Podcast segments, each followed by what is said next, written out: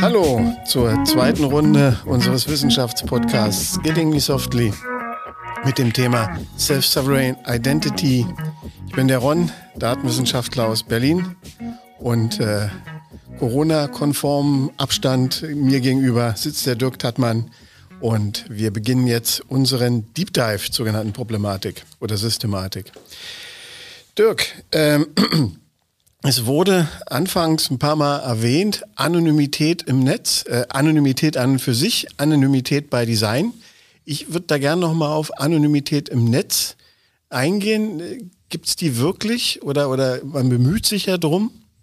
Aber mein Eindruck ist, dass alle Dienstleister und alle, die sich irgendwie im Netz tummeln, alles darum geben, möglichst viel über mich zu erfahren und mich zu identifizieren.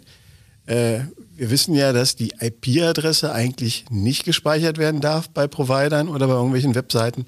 Aber es gibt ja sicherlich auch andere Möglichkeiten, Leute zu identifizieren, auch jenseits ihres Willens und Wollens. Ähm, Jetzt ist SSI natürlich hier ein Thema, wo man sagt, ich gebe nur so viel Preis von mir, wie ich preisgeben möchte.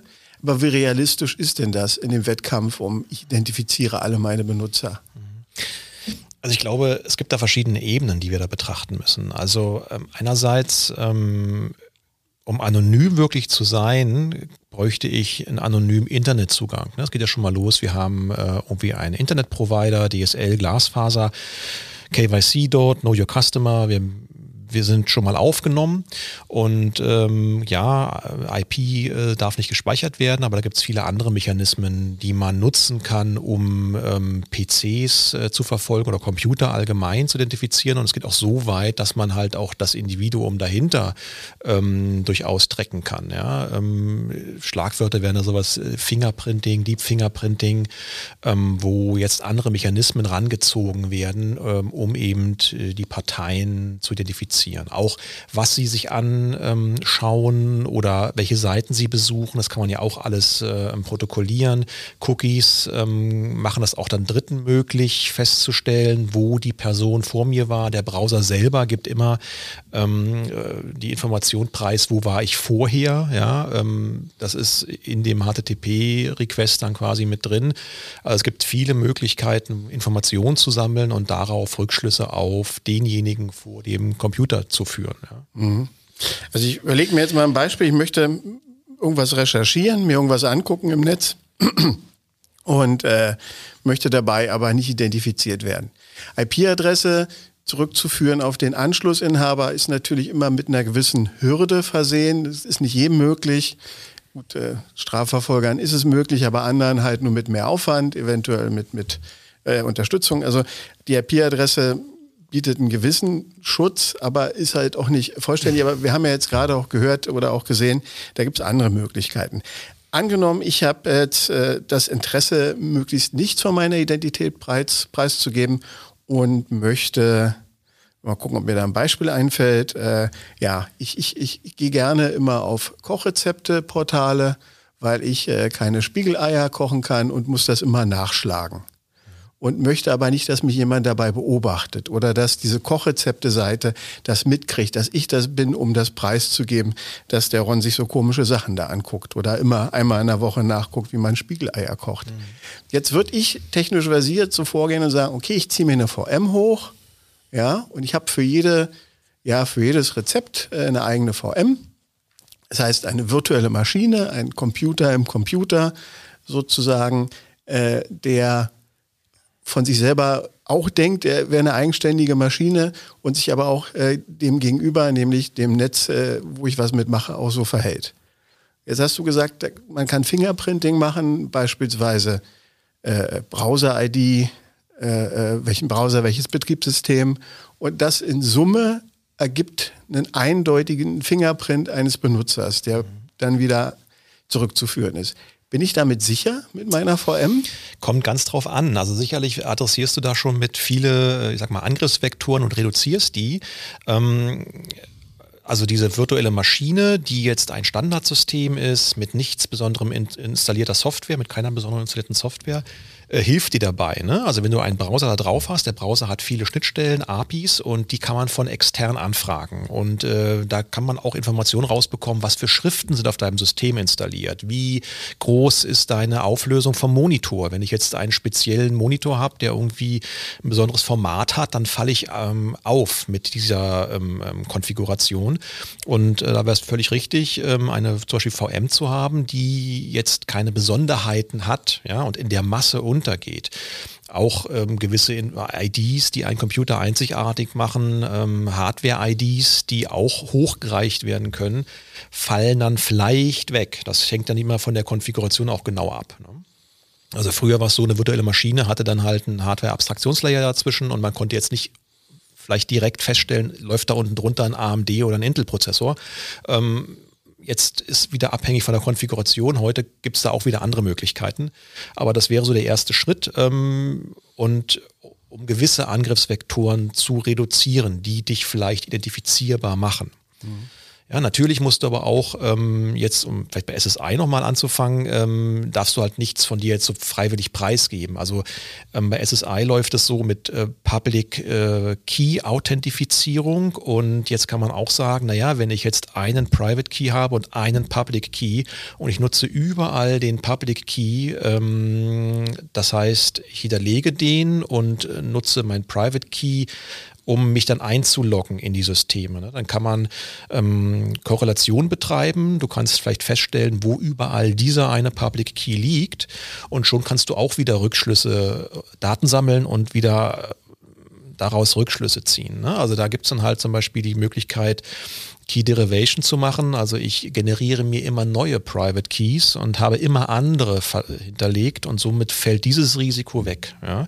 Ist eins von vielen äh, Risiken ähm, muss man natürlich schauen, wie man dann weiter vorgeht. Ähm, letztendlich hat man auch Netzwerke sowas wie Tor, ne, Onion Router, die mich auch nochmal ähm, schützen, wenn ich irgendwo anonym ähm, mir was angucken möchte oder, oder eine Dienstleistung in Anspruch nehmen möchte, das gibt es natürlich auch und kann man dann auch nutzen und davor schalten. Ne? Die würden jetzt äh, verdecken, wo ich herkomme. Genau. Über verschiedene Hops-Instanzen genau. an der Stelle, mhm. IP-Adresse und genau. Herkunftsland und dann. Ja. Okay, also bei, bei SSI war ich ja noch gar nicht so weit. Mir ging es ja erstmal nur um das berechtigte Interesse, anonym zu sein mhm. und dass es halt zigtausend Gegenaktionen gibt von Menschen, die mich gezielt bewerben wollen oder genau wissen wollen, wer ich bin und was ich mache und das für irgendwelche anderen Zwecke genau. äh, nutzen. Und äh, SSI wäre jetzt sozusagen eine Antwort darauf. Nein, kann man so jetzt nicht direkt sagen. Also SSI ist ja mit Self-Sovereign Identity bezieht sich auf die Identität, also auf das wird dann technisch als Verifiable Credential zum Beispiel abgebildet und wie ich jetzt diese Elemente rausgeben kann und auch wie ich sie empfange. Und äh, das hat jetzt erstmal noch nichts mit äh, anonymen ähm, mit, mit dem anonymen Bewegen im Internet zu tun. Ähm, es gibt jetzt bei SSI ähm, technisch ähm, Standards und Technologien. Einerseits diese Verifiable Credentials zum Beispiel und darunter auch diese ähm, Decentralized Identifier. Und ähm, mit das ist dann eigentlich nur ein Public-Private Key Paar, ja, was ich selbst äh, anonym generieren kann, die Gegenpartei auch. Und damit kann ich jetzt Verbindungen aufbauen. Und das ist erstmal trustless. Ja, ich, weil jeder sich Schlüsselpaare generieren kann und ähm, damit kann ich mich auch authentifizieren. Ja? Also ich kann das nutzen, nutzen wie bei SSH auch. Ich kann meinen mein, äh, Private Key ja auch beim SSH-Server hinterlegen und mache dann bei der richtigen Konfiguration eine Public Key-Authentifizierung und logge mich quasi mit meinem Private Key in diesem Server ein. Und dann bin ich authentifiziert. Noch nicht identifiziert, ne? weil das ist, tut da erstmal gar nichts zur Sache. Und SSI aber geht nochmal einen Schritt weiter und sagt, ja, wir möchten aber auch ähm, Identitäten, also diese Credentials, austauschbar machen, um eben Anwendungsfälle bedienen zu können, die das erfordern. Eröffnung eines Bankkontos und, und, und. Mhm. Und es wäre aber alles gekapselt in so einem ursprünglich bekannten Wallet-Paradigma. Genau, man muss, ja. also wenn die, die, die Idee ist ja auch, dass ich meine Daten selbst verwalte und das muss ich irgendwo machen und da kann zum Beispiel so eine, eine Wallet ähm, dann ein Mittel sein. Mhm. Ein Wallet gab schon, ich habe nachgeguckt, äh, erste Ansätze, gab es wahrscheinlich schon in den 60ern, äh, aber, aber sagen wir mal, Microsoft ist mit Passport, AOL mit Magic Carpet vor, vor circa 20 Jahren sogar rausgekommen, was jetzt mehr so einem Single Sign-On-Charakter entsprach. Mhm. Also der, der Bequemlichkeit der Benutzer. Du musst dir halt nicht mehr 100 Logins und Passwörter merken, sondern du hast einen Zugang, den verwalten wir. Wir sind eine vertrauenswürdige Instanz und äh, mit mit dem bei uns verwalteten ja, Wallet äh, kannst du dann weitere Aktionen, die zu uns gehören, authentifiziert durchführen. Mhm. Da wäre jetzt die Abgrenzung zu SSI, dass diese dritte Partei ja nicht mehr benötigt wird, oder? Das ist doch jetzt der Vorteil von dem Ganzen, dass ich sage, nee, ich traue halt gar keinem, ich traue nur mir im Größten und Ganzen und äh, äh möchte aus der Perspektive heraus jetzt interagieren können. Vielleicht kann man sich so vorstellen, dass ich dann mit solchen Lösungen, die damals schon vorhanden waren, mich innerhalb dieses äh, Systems ähm, per Single Sign-On an Diensten anmelden konnte. Ja, und äh, Convenience, also weniger Passwort merken. Und ähm, das hat vielleicht in diesem kleinen Netzwerk äh, wunderbar funktioniert. Aber was war, wenn ich jetzt Dienstleistungen in Anspruch nehmen wollte, die außerhalb einen anderen Webservice nutzen wollte, der außerhalb ist? Da greift das dann nicht mehr. Und ähm, SSI würde jetzt zum Beispiel diese kleinen Netzwerke auflösen. Ja, und ähm, dazu muss es aber auch dann kommen, dass eben alle Parteien diese zum Beispiel Verifiable Credentials dann auch von der Signatur her ähm, prüfen können und dem auch dann vertrauen. Ja? Also über Grenzen dieser Systeme hinweg, AOL, Microsoft, das waren ja auch so eigen, ne, eigene Fürstentümer, könnte man sie nennen. Aber rübergreifend war dann so ein, ein, ein, Transfer des Credentials nicht möglich oder eines Tokens damals mit Unterschrift. Der wurde nicht akzeptiert. Ja. Mit SSI wäre das jetzt möglich. Die Idee ist es hm? genau, dass es ähm, möglich wird, aber letztendlich ähm, wird halt dieser, diese dritte Partei, dieser Identity Provider, der das äh, bisher gemacht hat, ausgehebelt. Ich werde es selber ähm, aber das erfordert eben auch, dass mein Gegenüber immer diese Unterschriftenprüfung durchführen kann und auch dann die, dieser, dieser Unterschrift vertrauen kann oder dem, dem Aussteller dieser digitalen Signatur. Und das steht dann auf einem anderen Blatt, ne, wie man das dann realisiert. Aber das Konzept ist schon genau das, dass bei SSI das ähm, aufgelöst mhm. wird. Du sagst jetzt Signaturen, äh, asymmetrische Verschlüsselung, wahrscheinlich ein Thema dabei, Private Key, Public Key und die entsprechenden Verfahren. Inwieweit ist denn den Mechanismen da trusted? Also kann man da vertrauen? Ich, ich frage jetzt einfach vor dem Hintergrund, weil die, die Anzahl der Verfahren ist übersichtlich, technischer Art, manche davon umstritten, manche eventuell schon äh, äh umgefallen. Äh, andere fallen demnächst vielleicht um mit Quantenkryptographie oder Quantentechnologie. Ähm, ist das austauschbar oder gibt es da so einen Quasi-Standard? Und jetzt letzter Punkt in der Frage ist, wenn wir, oder ich gehe mal davon aus, SSI ist global äh, nutzbar oder soll global nutzbar sein. Wie kommt man denn damit klar, dass in bestimmten Ländern bestimmte Kryptografieverfahren verboten, überwacht oder einfach vorgeschrieben sind an der Stelle? Wie, wie kriegt man da eine Internationalität hin und welche sind das die klassischen Verfahren, die wir kennen oder ist das was Neues an der Stelle? Da waren jetzt mehrere Fragen ja, dabei. Ja. Also einerseits ja, kryptografische Verfahren sollten austauschbar sein. Wir haben auch Systeme, die das schon gut machen. Zum Beispiel der neue Personalausweis hat das schon mit äh, eingeplant, dass man da Hash-Algorithmen austauschen kann und so weiter. Genau aus, aus dem Grund, dass eben über die Zeit ja neue Angriffsvektoren in der identifiziert werden, die Komplexitätsräume, die das sicher machen, reduziert werden können und ähm, dadurch eben dann neue Algorithmen vielleicht notwendig werden. Und da gibt es auch mal einen Wettbewerb, dass halt die, die Kryptografen dieser Welt äh, Algorithmen vorschlagen, die werden dann reviewed und äh, getestet und so weiter. Und dann gibt es zum Beispiel irgendwann den AES-Algorithmus, der Advanced Encryption Standard, in dem Falle symmetrische Verschlüsselung. Und das ist ja auch dann ähm, ein, eine Art Prädikat, was ein besonderer Algorithmus dann bekommen hat. Und der wird dann eben als AES implementiert. Ähm, und ähm, genau, aber mittelfristig wird der ausgetauscht. Also die Technologie unten drunter, der, das kryptografische Schema, sage ich mal, wird sicherlich ähm, sich ähm, weiterentwickeln oder ist es auch notwendig, wenn wir den Quantencomputer haben und plötzlich feststellen, ja, alle kryptografischen Algorithmen, die auf dem diskreten Logarithmusproblem aufbauen, ähm, sind jetzt äh, nicht mehr sicher. Dann brauche ich neue Konzepte, zum Beispiel Gitterkryptographie, ähm, die mir dann auch Public-Private Key oder symmetrische Verschlüsselung dann irgendwie realisieren können. Ne? Also angenommen, das Verfahren kippt jetzt. Der diskrete Logarithmus wird einfach oder es ist äh, ein Verfahren, was äh, können wir kurz erklären, äh, sehr aufwendig in der Umkehr zu, zu, zu produzieren ist und damit eine gewisse Sicherheit herstellt, weil die, die Herstellung ist einfach, aber die Umkehr, das Zurückrechnen ist schwierig. Äh, ähm, der, was war das, der ähm, ähm, Multiplikat zweier großer Primzahlen mhm. an der Stelle. Mhm. Äh, angenommen, das kippt jetzt und ich habe das aber in SSI verankert als mein asymmetrisches, so einfach für die Schlüsselgenerierung, wo ich sage, ich habe einen Public Key okay. und einen Private Key äh, und das kippt jetzt und ich sage, okay, ist nicht mehr sicher.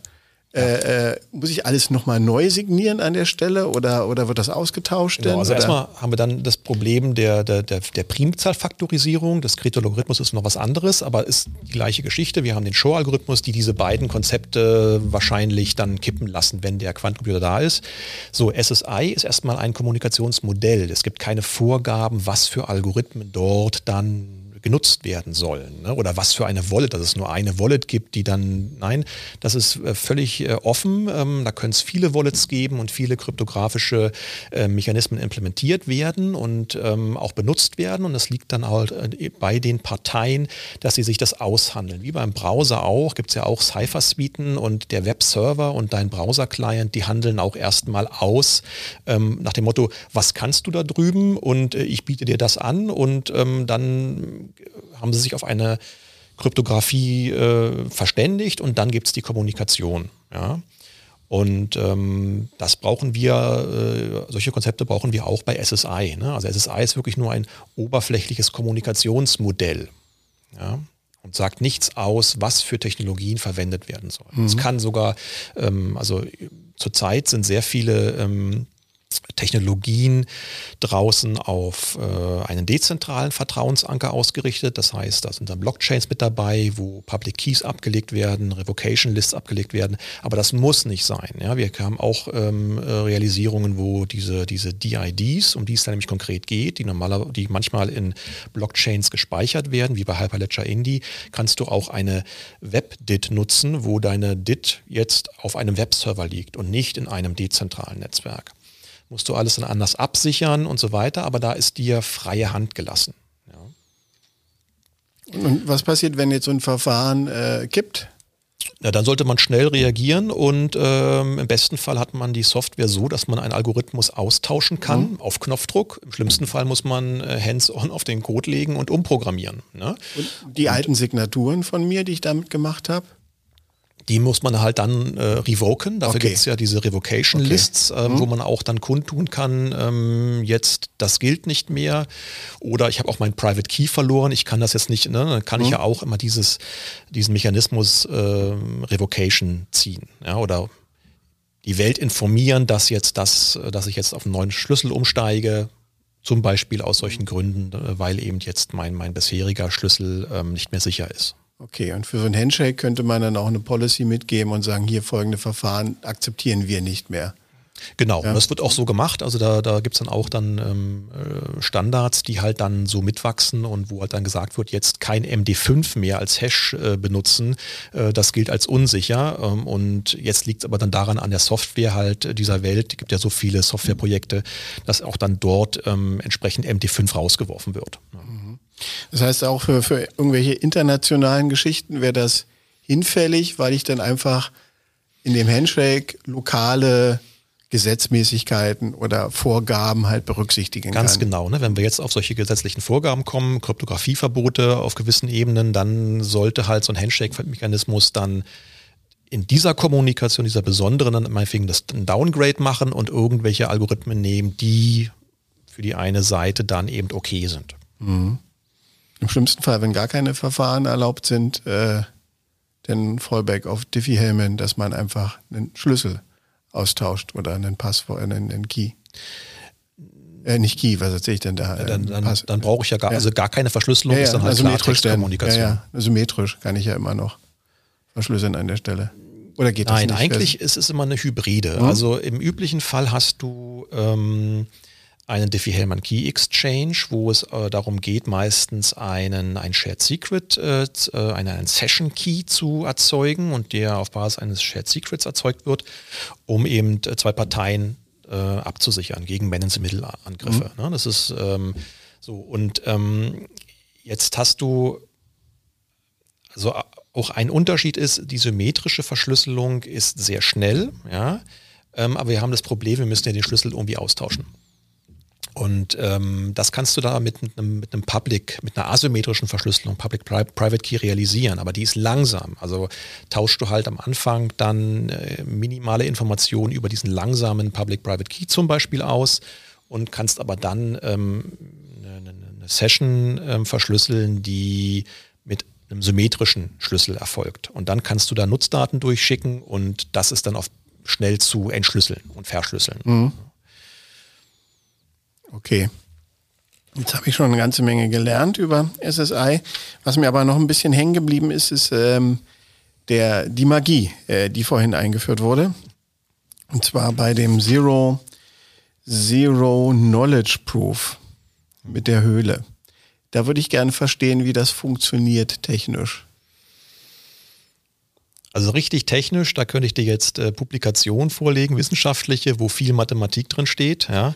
Ähm, also wir können vielleicht ne, einen Ausblick hier in, in, in die äh, ZK Snarks und ZK Starks und Bulletproofs geben. Ähm, also ein Unterschied zum Beispiel bei den, bei den ZK Snarks ähm, ist, dass du eine, eine Trusted Setup Phase brauchst. In dieser Phase müssen halt die Parteien, äh, die dort äh, mitmachen, dürfen nicht betrügerisch unterwegs sein. Und dann kannst du das System zur Laufzeit nutzen und dann kannst du diese Zero Knowledge Proof Mathematik, Kryptographie in deinem Anwendungsfall äh, ja, nutzen. Ja. Ähm, hat aber diesen Nachteil, du brauchst diese Trusted Setup Phase, ja, um halt diese Komponenten hochzuziehen und nutzbar zu machen. Und ähm, wenn man jetzt damit kein Problem hat, ist das okay. Es hängt immer von deinem Anwendungsfall ab. Ähm, eine Weiterentwicklung sind die ZK Starks, äh, wo ähm, diese Trusted Setup Phase wegfällt. Ja, die funktionieren aber dann teilweise anders mit anderen kryptografischen Primitiven. Also auf die Details einzugehen, wäre jetzt schon, müssten wir uns wirklich die Kryptographie angucken. Aber die, die, die Magie ist die Kryptographie an der Ganz Stelle. genau, ja, ja, die Magie Ja, ist in dem Falle, Verfahren. ist ja auch schon so, wie, wie, wie, warum funktioniert überhaupt Public-Private Key-Kryptographie? Das ist auch schon so ein bisschen Magie, ja, weil der, wenn man das verstehen möchte, dann muss man wirklich in die Details reingucken. Zum Beispiel, warum ist das Faktorisierungsproblem bei großen Primzahlen da? Ne? Oder der diskrete Logarithmus, was steckt da genau dahinter? Das Finden des diskreten Logarithmus. Okay, ähm, aber dieses Beispiel mit der Höhle und dem linksrum und dem rechtsrum und in der Mitte ist eine Tür und ich sehe die aber nicht, bedarf ja doch wieder Vertrauen an der Stelle. Also diese Person, die da jetzt links reinrennt und rechts wieder rauskommt, bin ja nicht ich. Ich betrachte die ja nur. Und der Proof ist, dass die da wieder rauskommt. Jetzt könnte ich mir, weil du sagst, es geht Trusted Setup, könnte ich mir auch Bösewichter vorstellen, die mit Zwillingsbrüdern hantieren, wo der eine Zwillingsbruder links reinrennt und der andere rechts wartet. Und ich als Beobachter, für mich sieht das authentisch aus, dass der da einmal durchgerannt ist, obwohl der nicht durch die Tür durchgekommen ist, weil es sich um zwei handelt. Ähm, dieses Trusted bei dem Ganzen ist irgendwie noch so eine Sollbruchstelle das, das, für mich. Das siehst ja? du ja aber auch dann. Ne? Also wenn du jetzt da zwei Zwillinge hast, die da irgendwie in beide, kann, in beide äh, Gänge verschwinden, dann äh, kannst du ja von vornherein sagen, im Moment, die, die äh, Gegebenheiten haben wir jetzt hier nicht, um den Nachweis zu führen, dass der eine äh, Zwilling dieses Geheimnis kennt. Und dann ist einfach nein. Okay. Das heißt, dieser Trusted Setup wäre, wir gehen gemeinsam in die Höhle. Die- sind da nicht schon vorher. Nee, man oder? könnte es sich so vorstellen, wie das Trusted Setup Ja. ist, ist, dass du wirklich eine Höhle hast mit zwei Gängen und da gibt es keinen, keinen durchgebohrten Gang, der das irgendwie unsicher macht. Ne? Also du hast wirklich, äh, und ähm, vielleicht könnte man sich so vorstellen. Okay. Äh, dann lass uns doch nochmal äh, übergehen in Anwendungsszenarien. Oder wo, wo finde ich das denn jetzt konkret? In welchen? Ich meine, wir haben ja in der aktuellen Welt äh, genug Szenarien, wo, wo äh, sowas äh, eine Rolle spielt. Ähm, Identifikation oder die selbstkontrollierte Identifikation. Äh, auch jüngst gerade die Diskussion zum Impfpass, zum digitalen. Das wäre doch so ein Kandidat dafür, oder? Der Impfpass passt ja. gut rein. Ja. Ne? Also ich äh, bekomme meine Impfung oder ich habe meinen Antikörpernachweis. Ich äh, bekomme dann von einer ausstellenden Stelle, Arzt oder was auch immer, einen, einen Nachweis, ein Credential, kann das in meine Wallet äh, äh überführen oder bekomme das in meine Wallet und kann zum Beispiel am Flugplatz dann, das wäre dann der Verifier, beliebig den ähm, Personen dort diesen Nachweis präsentieren. Das passt äh, wunderbar rein als Anwendungsfall. Ne? Okay, und was, was, was, hindert mich jetzt daran von, was ich aus der Nachbarin, von der ich weiß, die ist geimpft, äh, äh oder immer die Nachbarn, ist vielleicht einfacher, mir das Handy zu klauen. Ich habe Genau. Jenes Geburtsdatum, um, um, um das Ding freizuschalten. Genau. Und dann, äh, äh, wie, wie, wie kontrolliert der Mann am Flughafen, äh, oder, oder der bei der Einreisebewilligung äh, vor Ort, dass das wirklich ein gültiges Zertifikat genau. ist. Viel, viele Möglichkeiten gibt es da. Du kannst zum Beispiel deinen echten Namen wieder vom Personalausweis oder von der Bundesdruckerei signiert äh, der Verifier-Instanz ähm, geben. Es können ver, ver, ähm, Zusammenhänge auch zwischen äh, genau diesem Impfcredential und diesem Credential der Bundesdruckerei, sag ich mal, ähm, äh, geben, dass du halt dann damit auch nachweist, nochmal eine zweite Signatur zum Beispiel hast, die dann auch der Verifier prüft. Und ja, das ist von der Bundesdruckerei. Du kannst, ähm, ist ja auch dann bei, bei SSI, dieser erste Layer, diese DIDs, Public-Private Keys, diese DIDs sind eine Kennung, die können, ähm, und ist auch, ähm, nur ich kontrolliere den Private Key. Also vom, vom Ablauf her wäre das so. Ich gehe zu einem Issuer mit meiner DID baue einen Kanal auf. Ähm, die DID, ähm, meine DID bekommt der Issuer und ich bekomme auch die DID des Issuers. Ja, und damit kann ich jetzt schon mal auch ähm, kontrollieren, ob die andere Seite den Private Key kontrolliert. Da kann man Challenge-Response-Mechanismen laufen lassen und ähm, damit ist schon mal klar, also äh, dieser Public Key, den ich habe, der gehört wirklich zu diesem Private Key, der von dem Issuer kontrolliert wird. Ja? So, und das kann ich jetzt auch, diese DIT ist eine, Zeichenkette, die kann ich zum Beispiel auch in ein, ich weiß nicht, Credential zum Beispiel ähm, integrieren. Das, da bin ich völlig von der Gestaltungs, äh, vom Gestaltungsraum ganz frei. So, die, das Credential wird nochmal signiert vom Arzt. Ja, da steht aber auch meine DIT drin.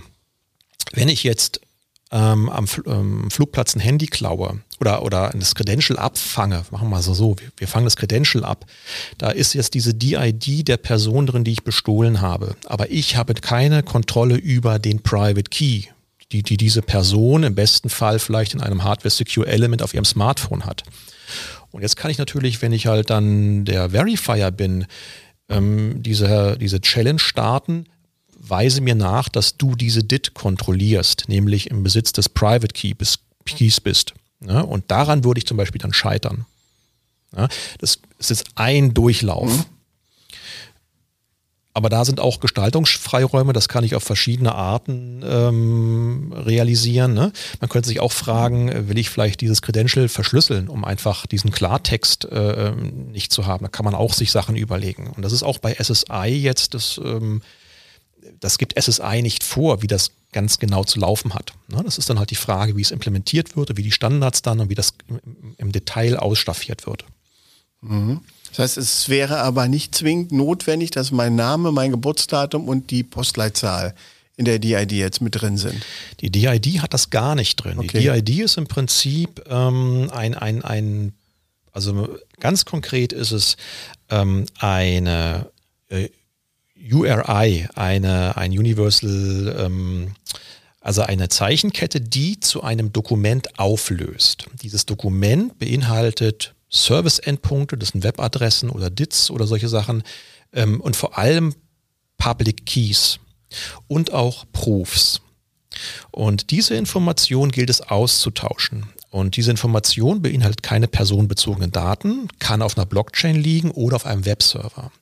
Diese meine DIT, die der Art ein Pointer darauf ist, die gebe ich einem anderen. Das heißt, du bekommst meine DIT und musst jetzt an diese Information kommen, an dieses DIT-Dokument kommen. Und ähm, da gibt es dann sogenannte Local Resolver oder Universal Resolver. Und die musst du bei dir auf dem System haben und die lösen dir diese Zeichenkette, diese einzigartige auf. Und dann bekommst du diese Information aus der Blockchain oder aus dem Web vom Webserver. System wäre jetzt am Flughafen von dem Flughafenmitarbeiter, der meine ja, Flugberechtigung, Impfnachweis kontrolliert oder wäre das mein Mobilfon, was jetzt, äh, jetzt über, zu, zur Auflösung genutzt werden kann? Das kannst du lokal bei dir mhm. machen. Dein, de, beide Seiten machen das gleich, auf gleiche Art okay. und Weise, weil wir nur in der Phase sind, wir wollen einen verschlüsselten Kanal aufbauen. Ja, und ähm, danach geht es erst darum, zum Beispiel Identitätsdaten auszutauschen. Also wirklich mein Verifiable Credential, meinen Personalausweis oder Fragmente davon. Ich muss ja nie immer alles geben. Ja, also du kannst es auch unterteilen in nur Vorname, Nachname, Geburtsdatum. Da ist man halt auch dann flexibler als in einer analogen Welt, wo ich die ganze Karte gebe. Ne? Hm, das würde heißen, dass ich auf meinem Mobilgerät auch meinen Private Key oder was auch immer als Surrogat dafür da ist. Ganz genau. Also dein, dein Private Key, der wird benutzt, um DIDs zu produzieren. Mhm. Ja, das sind, können verschiedene sein, die im Endeffekt immer alle vor allem Public Keys beinhalten mhm. und Proofs, die den anderen in die Lage versetzen, dich zu challengen, dich herauszufordern, dass du auch wirklich den Private Key besitzt zu diesem Public Key. Mhm. Ja? Das wäre aber immer zielgerichtet. Ich würde dann praktisch das generieren für den Flughafen. Beamten, der da kontrolliert an der Stelle. Genau, du kannst äh, hm? individuell für jeden, äh, mit dem du in, in, in Berührung kommst, äh, individuelle DIDs, sage mhm. ich mal, ähm, produzieren. Ja, das, das ist möglich. Du kannst auch immer nur eine rausgeben, das mhm. ist egal. Ja. Das könnte aber keiner beobachten oder kopieren oder resequenzen, dass er es wieder einspielt oder, oder mitschneidet, weil das eine vertrauliche Kommunikation ist an der Stelle. Ja, es ist ja erstmal jetzt ähm, das, also diese, diese Erzeugung jetzt mhm. noch nicht und der Austausch ähm, hat dann, es ist erstmal so, als wenn wir uns treffen würden und als, als ob wir uns Private, äh, Public Keys austauschen mhm. würden. Mehr ist es nicht. Ne? Jetzt ist die Frage, ähm, und das kann ich nutzen, um einen sicheren Kanal zwischen uns aufzubauen. So, jetzt ist die Frage, so Man sie Mittelangriffe. Ne? Und ähm, das wäre jetzt möglich. Also ich könnte jetzt mich dazwischen schalten als Man in the Middle und äh, behaupten, also diesen, diese Verbindung abfangen und mich mit so einer DID dann selbst dazwischen schalten.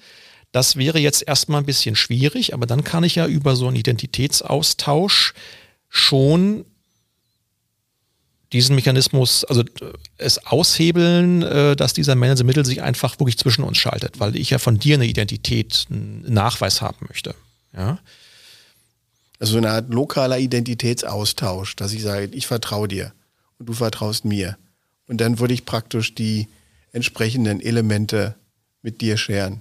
Ja, also jetzt bei SSI, wirklich mhm. am Flugplatz mhm. ist es so, dass du ähm, quasi diese, diese, diesen Key-Austausch, das äh, erfolgt über zum Beispiel Abfotografieren eines QR-Codes. Also der, oder ähm, genau, also das, das, das wäre halt dann äh, der, der technische Austausch äh, der Public Keys und dann könnte das Telefon mit dem anderen Gerät in, in einer Peer-to-Peer-Kommunikation Daten austauschen. Ja, zum Beispiel Verifiable Credentials als Identitätsinformation, meinen mein Flugticket mhm. oder, oder, oder. Also dann wäre praktisch der Handshake sozusagen durch und dann würde mich irgendeine Anwendung auf dem Mobilfon fragen, welche Informationen möchtest du jetzt austauschen? Genau. Also das wäre der nächste Schritt, ganz genau. Wie aus so einem Wallet oder, oder ich sage, und Impfnachweis, ganz weil ich genau. beides halt brauche. Da ist man dann ganz flexibel, ja. das wäre der zweite Schritt. Äh, dann kann man durch diesen verschlüsselten Kanal eben beliebig äh, Dinge austauschen und entsprechend auch Kons über Konsenseinwilligungen dann ähm, dich mit integrieren, ne? dass, halt, mhm. dass du auch wirklich dann selbstbestimmt deine Information rausgeben kannst oder sagen kannst, Moment, nee, warum brauchen Sie jetzt meinen Einkommensausweis, mhm. äh, mein, mein mhm. Einkommensnachweis? Das ist, äh, hat jetzt hier nichts zu sagen. Ja? Gut, aber die Gegenseite könnte ja noch meine ID requesten oder meine Personalausweisnummer, weil das Ticket darauf ausgestellt wurde. Genau. Ja.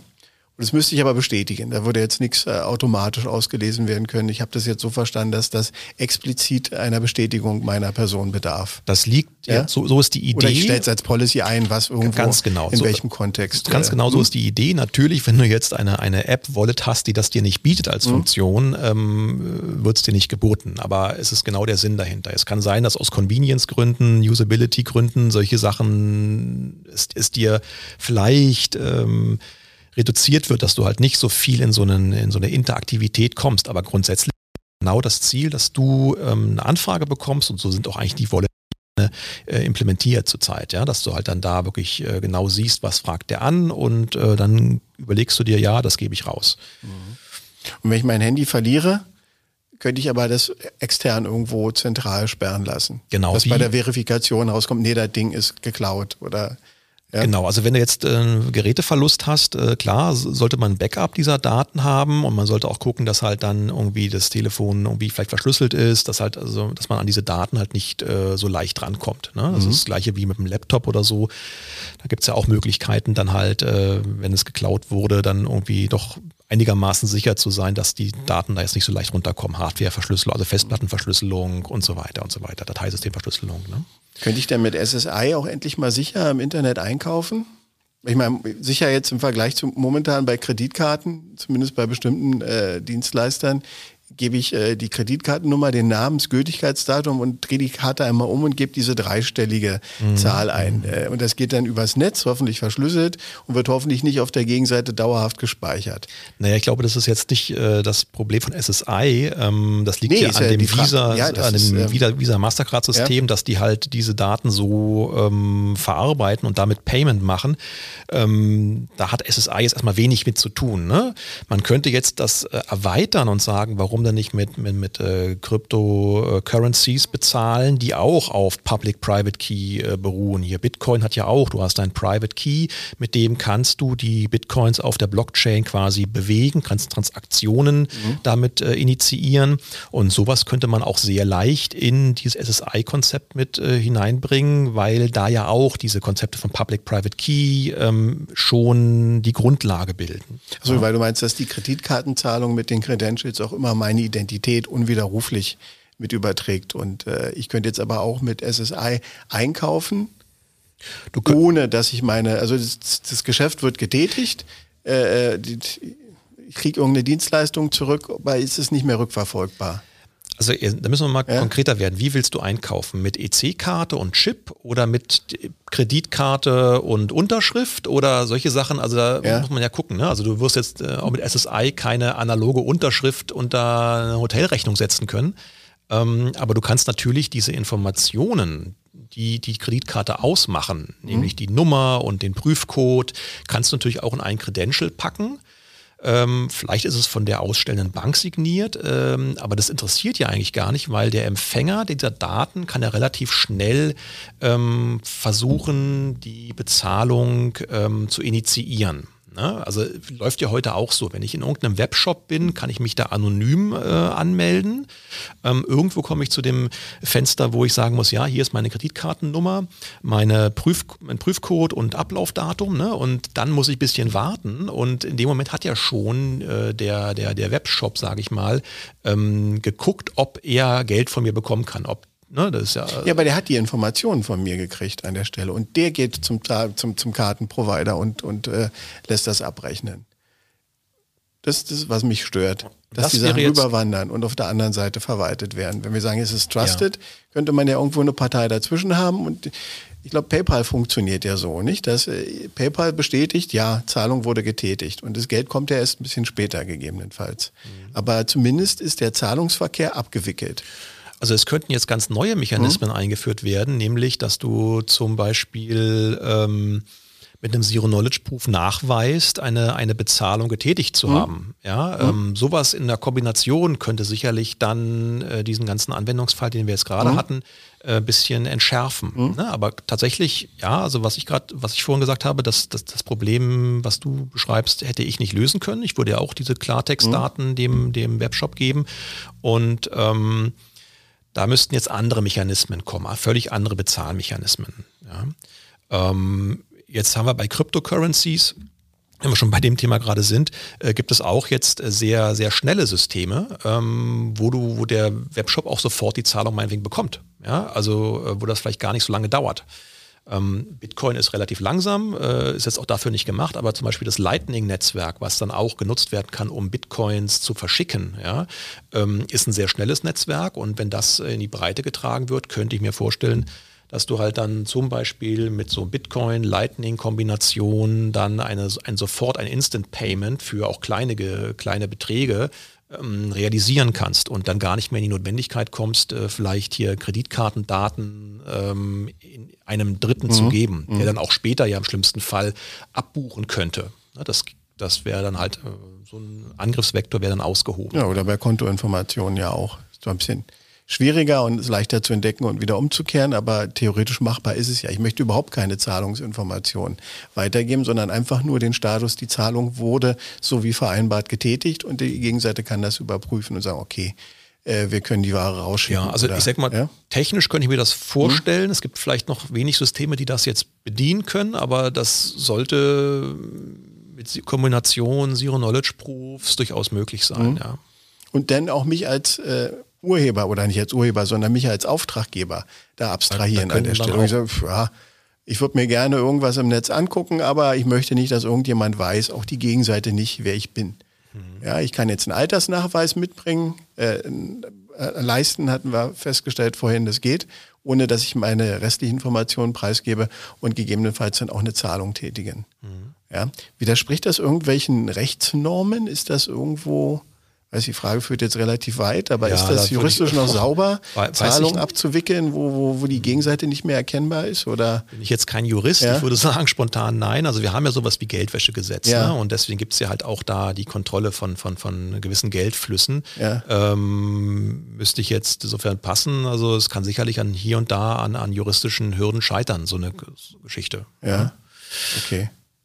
Ja, sagen wir mal, Hotelbezahlung in irgendwelchen dubiosen ich meine, das Hotel hat ja, ja. auch zum Beispiel, äh, will ja auch deinen Namen haben, auch mhm. ist per, per, Gesetz ja angewiesen, diese mhm. Identität von dir ähm, zu verwahren. Und ähm, da ist jetzt die Frage, ja, ich gebe halt vielleicht dann nur mhm. das raus, was per Gesetz erfordert ist. Ähm, aber sobald die Zahlung eingegangen ist oder ja, ein Nachweis über meine getätigte Zahlung vielleicht im Hotel dann vorliegt, dann wäre es ja schon was. Ja. Oder tanken. Ja, wo ich sage, wozu brauchen die meine Identität, äh, wenn ich bezahlt habe? So aus Kennzeichen hinfällig. Ja, aber es ist heute auch so, ne? Du kannst mit Bargeld bezahlen, dann bist du auch äh, quasi anonym äh, oder du legst deine Kreditkarte mhm. oder EC-Karte hin und dann, klar, hat das SEPA-System schon mal Informationen äh, und damit bist du jetzt nicht, oder bist du schon ein Stück weit identifiziert. Mhm. Ne? Weil ja auch die Bank KYC, neue mhm. Customer, dich ja geonboardet hat und damit äh, ist das völlig klar, dass du bei der Tankstelle was gekauft hast. Mhm. Gut, aber ich halte mal fest, dass SSI durchaus ein äh, ja, Derivat wäre, um, um dieses bargeldlose Bezahlen auch ohne Tracking möglich zu machen. Also SSI ist ja erstmal kein Bezahlsystem. Ja, so ne? als, als einfach Credential-Verwalter an der Stelle. Ähm, und es konzentriert mhm. sich auf Identities. Mhm. Ja, also jetzt, da ist jetzt sowas wie so ein Bezahlvorgang, müsste man extra einbauen. Äh, und da würde ich mal sagen, ist jetzt so die generelle, das Modell von SSI ein bisschen aufgebohrt. Ähm, aber man kann das mit diesen allgemeinen Technologien, die sich da so entwickeln, ja, zum Beispiel dezentrale äh, DeFi, mhm. Decentralized mhm. Finance, wo wir dann auch Peer-to-Peer -Peer Geld äh, schicken können, ähm, ohne eine, eine äh, klassische Bank, die als Vertrauensanker äh, fungiert oder auch meine Transaktionen nimmt und weiterleitet, ohne diesen Player im Spiel zu haben. Und äh, dahingehend wäre jetzt so ein Szenario durchaus denkbar. Ne? Also ich kann völlig anonym ähm, bezahlen, peer-to-peer, -peer, aber sicherlich wird das mit gesetzlichen Vorgaben hier und da dann mhm, äh, okay. vielleicht mal kollidieren. Ja? Haben wir denn noch irgendwelche, aus deiner Sicht, irgendwelche Killer-Apps oder irgendwelche Killer-Anwendungen, wo SSI definitiv der Durchbruch sein wird in der Zukunft? Also wenn wir es schaffen, ähm, jetzt zum Beispiel, wir haben ja das in Europa das Signaturengesetz EIDAS, wo wir auch äh, Unterschriftenklassen, sage ich mal, haben. Ne? Also es gibt ja so Güteklassen, wenn ich bei einer Wahl mitmache, muss das anders abgesichert sein, als wenn ich irgendwie mhm. ähm, ne? und ähm, wenn wir das alles äh, zusammenbekommen, also zum Beispiel auch abgeleitete Identitäten in das SSI-System rein und ich dann mit diesen Identitäten ein Bankkonto eröffnen kann äh, und dann habe ich natürlich einen großen, großen Vorteil im Vergleich zur heutigen Situation, weil ähm, das geht ja nicht. Ich muss ja also aufwendig irgendwie ähm, mich bei einer Bank identifizieren, um sowas machen zu können. Ich muss auch vielleicht ähm, äh, persönlich ins Bürgeramt gehen, um, um dort, muss vielleicht Schlange stehen. In Berlin hatten wir das äh, längere Zeit, äh, dass da dann lange Wartezeiträume waren und solche aktuellen Probleme oder Schwierigkeiten könnte man damit aushebeln und das ist in der Breite schon mal vielleicht ein Zeitgewinn und überhaupt ein Komfortgewinn. Ne? Also momentan gibt es gar keine Termine. Ja, ja. Äh, aber das äh, betrifft halt die Geschichten, wo man vor Ort erscheinen muss. Das wäre hinfällig. Das könnte ich dann praktisch remote machen an der Stelle. Ja. ja. Was man ja auch, ne, fragt man sich, naja, wir haben ja den neuen Personalausweis schon, äh, aber da gibt es halt leider Henne-Ei-Problem ein bisschen, also auch ein weites Thema, warum der jetzt nicht so äh, von der Masse adaptiert wurde. Ne? Vielleicht, weil es zu wenig Dienste gab, die das äh, möglich gemacht haben. Also ich kenne eine Bank, äh, die man mit dem NPA äh, ähm, von zu Hause aus äh, nutzen kann, also wo man sich ein Konto äh, eröffnen kann. Es gibt auch relativ wenig ähm, weitere ähm, Möglichkeiten jetzt äh, Rentenkasse, glaube ich, da kann man sich das Rentenkonto angucken mit dem NPA und ich muss halt nicht vor Ort sein und mir ein Passwort anlegen, das kann ich schön von zu Hause aus machen. Ne? Und das ist die Frage halt, warum solche Systeme halt dann nicht es geschafft haben, in die breite Masse vorzustoßen. Mhm. Ne? Und es wäre die Hoffnung allgemein, ähm, wenn ihr sagt, so Killer-Anwendung eben diesen, diesen Schritt zu gehen, dass man es schafft, das wirklich in die Masse zu, äh, massentauglich zu bekommen. Und natürlich mit diesen ganzen äh, Regularien und gesetzlichen Vorgaben, dass wir da eben compliant sind und eben auch äh, damit einen Mehrwert für den Bürger in dem Falle schaffen, dass er eben gewisse Gänge jetzt nicht mehr machen muss, sondern eben zu Hause am Rechner das machen kann. Ne? Mhm.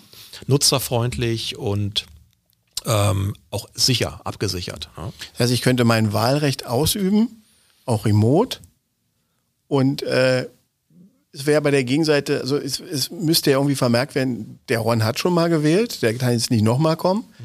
wie bei Al Capone, sondern der darf nur einmal wählen. Aber gleichzeitig ist es, sagen wir mal, der anderen Institutionen, die können halt leicht erzählen, wer hat schon gewählt, wer hat noch nicht. Aber wer als Individuum könnte man gegebenenfalls ja sogar ausblenden. Ja, muss man ja auch, sonst ja. wäre es ja keine anonyme Ja, meine ich ja, das ist ja, das, äh, genau. aber das könnte man damit halt realisieren. Nicht? Momentan wird es über Umschläge gemacht und der eine war dann, die Wahlberechtigung wird geprüft und dann gehe ich in die Kabine, werfe das in den Umschlag und damit ist es anonym. Äh, der, der Wahldings an sich, aber dass ich da war, dass ich gewählt habe, ich werde ausgestrichen in der Liste. Genau, das, also weiß ich. das ist beim, ja? S, beim, beim ja? NPA ja schon möglich, technisch.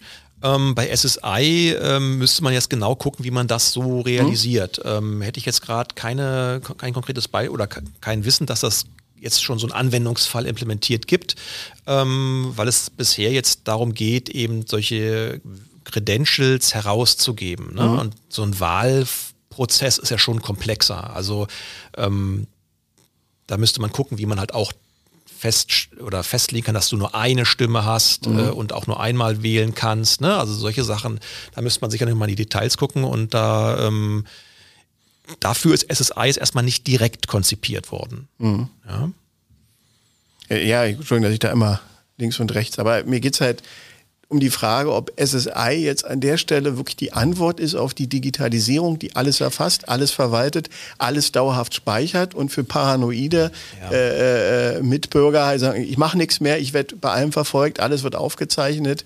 Wäre SSI da eine Möglichkeit, da zu sagen, ein paar Sachen kann man immer noch machen, egal aus welcher Motivation man dabei nicht beobachtet werden möchte.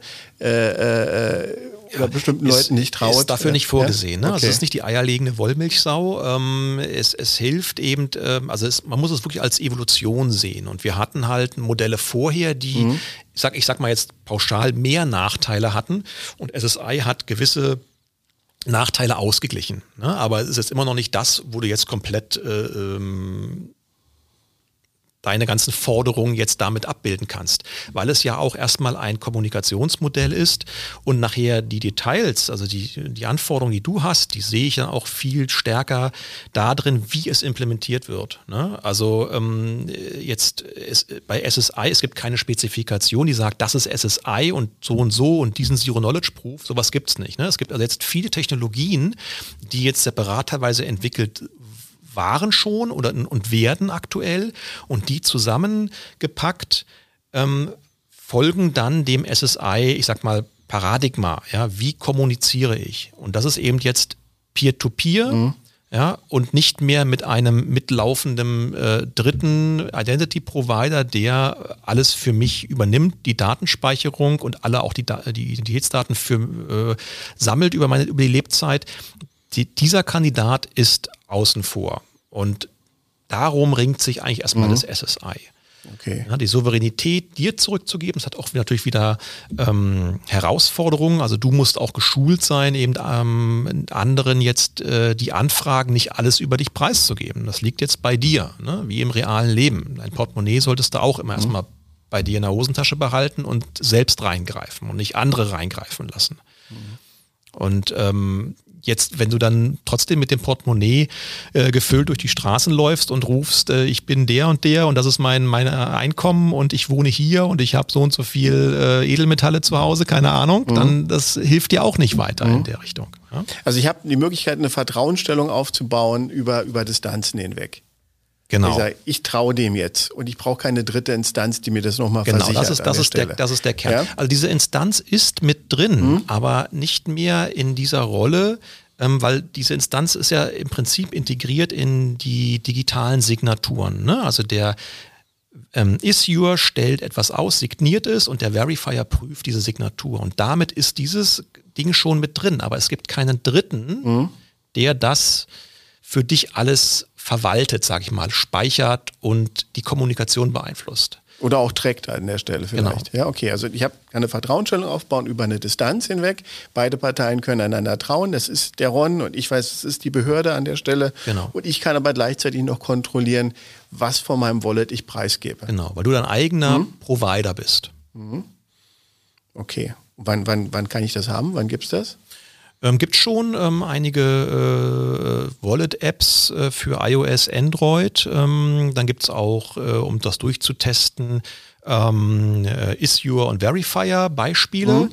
Ähm, Gerade im Kontext hier ähm, vom, vom Impfausweis gibt es da einige Demos. Ähm, da sind also zum Beispiel viele Startups dabei, ähm, Isatos, Yolocom und so weiter, die solche Sachen implementiert haben.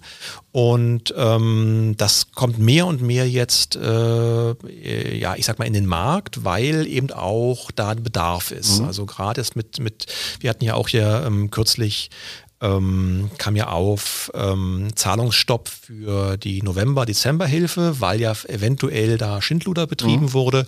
Und ähm, da hat man auch schon gemerkt, eben äh, von, von, von der Bundesregierungsseite aus, dass eben äh, digitale Identitäten hilfreich wären. Ja? Und ähm, dadurch wird gerade SSI sehr stark unterstützt, ja? in Förderprojekten, in Institutionen oder auch auf EU-Ebene, was ich ähm, schon gesagt hatte, also ESIF zum Beispiel, das European SSI Framework, die sich genau darum jetzt kümmern und SSI versuchen wirklich jetzt zur Marktreife zu bringen, ja, damit eben aufsetzend dann ähm, diese, diese Anbieter und, und, und, und Konsumenten über SSI zusammenkommen mhm. können, wo es denn notwendig ist. Ja, Gibt es denn schon was Konkretes, was ich damit machen kann, wenn ich jetzt so ein Wallet habe? Oder so ein SSI-Wallet oder eine iOS-App oder eine Android-App? Ähm, jetzt ganz konkret, also es ist in der Entwicklung, ja, mhm. es ist ganz, ganz heiß. Äh, da wird über, wird sich, wird überlegt, ob man halt, was man als Open Source Software veröffentlicht. Also ganz konkret jetzt äh, auf, auf eher Test, Teststellungen sind äh, in Betrieb, aber es ist noch keine ähm, wirklich finalen Lösungen da, die dann schon laufen. Aber die ganzen Branchen, sehr viele Branchen sind da, ähm, fokussieren sich da drauf, also von Telekommunikationsunternehmen bis zur Bankenwelt. Ähm, wie gesagt, die, die äh, Bundesregierung ähm, äh, und, und andere Regierungen hier, ähm, British Columbia, haben das alles aufgegriffen, dieses SSI-Thema, und sind da ganz äh, stark am entwickeln. Mhm. Also ein also Kontoauszugsdrucker oder so, den ich damit bedienen kann dann. Kontoauszugsdrucker. ja. Nee, aber da gibt es irgendwas, wo du sagst, als erstes wird kommen oder vermutlich als erster Dienst, den man mal nutzen könnte. Äh Brauchst du denn eine Identität Nein. um dein Konto? ja, da brauche ich die Karte für. Ja, ich dachte, ja? du kommst du per PDF äh, nach Haus gemailt. Nein, ja. ich kann auch in die Filiale gehen. Ja, ja, richtig.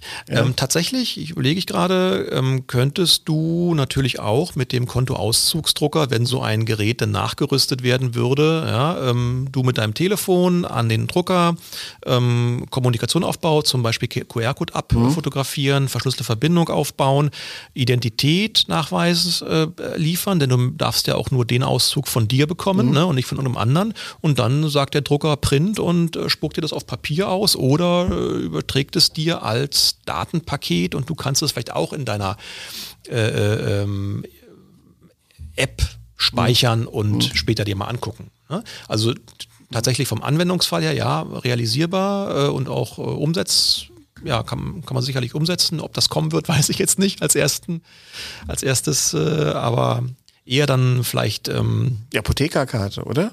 Oder diese Gesundheitskarte, das wäre doch was. Also tatsächlich ja? äh, die Bestrebung, jetzt den Impfnachweis mhm. über mhm. sowas zu realisieren, das könnte ich mhm. mir als, als nächstes oder als realistisches äh, Ziel äh, vorstellen.